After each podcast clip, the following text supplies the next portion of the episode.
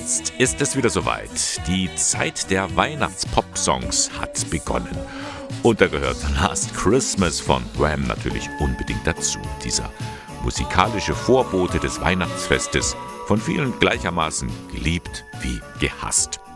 Dabei, so weiß es der Theologe und Germanist Michael Winkelmann, dabei hat dieses Lied gar nichts mit Weihnachten zu tun. In Last Christmas geht es um eine verflossene Liebe und Weihnachten erfüllt hier die Funktion, diesen Schmerz, dadurch, dass eine Beziehung in Bruch gegangen ist, diesen Schmerz, der dadurch entsteht, noch zu verstärken durch die Besonderheit eines Tages. Es gibt das Gerücht, dass der Arbeitstitel für Last Christmas Last Easter war. Das ist nicht belegt, dieses Gerücht, aber es zeigt, es geht eigentlich nicht um Weihnachten. Eigentlich. Letzt Endlich dann aber irgendwie schon, denn in diesem und in vielen anderen Songs zur Weihnachtszeit werden Gefühle transportiert.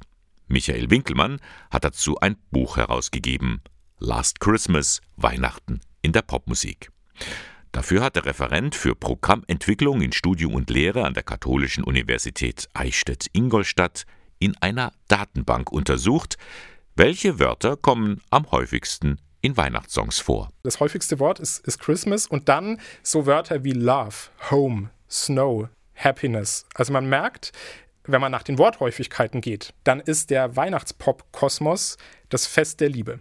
Es geht um ein Gefühl von Geborgenheit, um Heimat, Driving Home for Christmas. Es geht um Schnee und es geht eben nicht um das Weihnachten der Bibel. Es gibt aber auch Ausnahmen wie in anderen Bereichen der populären Kultur, also bei Kino, Werbung oder Comics. Auch hier ist das Genre breit aufgestellt.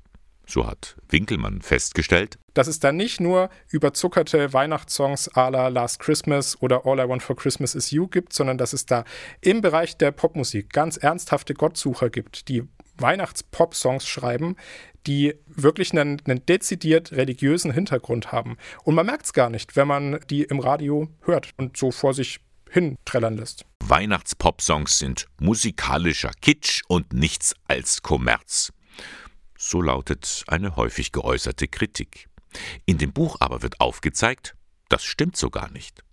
Man muss sich das Weihnachtsfest wie eine dreistöckige Torte vorstellen, meint Winkelmann. Die Grundlage bildet die Feier um die Wintersonnenwende, darauf dann das christliche Fest, wie wir es bis heute feiern, und obendrauf der Zuckerguss. Das ist die populäre Kultur. Wenn wir jetzt auf diese Weihnachtspop-Songs gucken und verstehen, dass die nicht das Zentrum dieses Kuchens sind, sondern dass das Zentrum des Kuchens weiterhin christliches Weihnachten, das Weihnachten der Bibel bleibt, dann finde ich, kann man die viel eher zulassen. Und so würde ich Weihnachtspop-Songs verstehen. Nicht als Angriff, sondern als manchmal vielleicht zu ernst genommenen, manchmal augenzwinkernden Zuckerguss obendrauf. Weihnachtspop-Songs als Kirsche auf der Torte. Das können Sie alles nachlesen in dem Buch von Michael Winkelmann. Last Christmas, Weihnachten in der Popmusik. Erschienen ist es im Herder Verlag. Es kostet 18 Euro.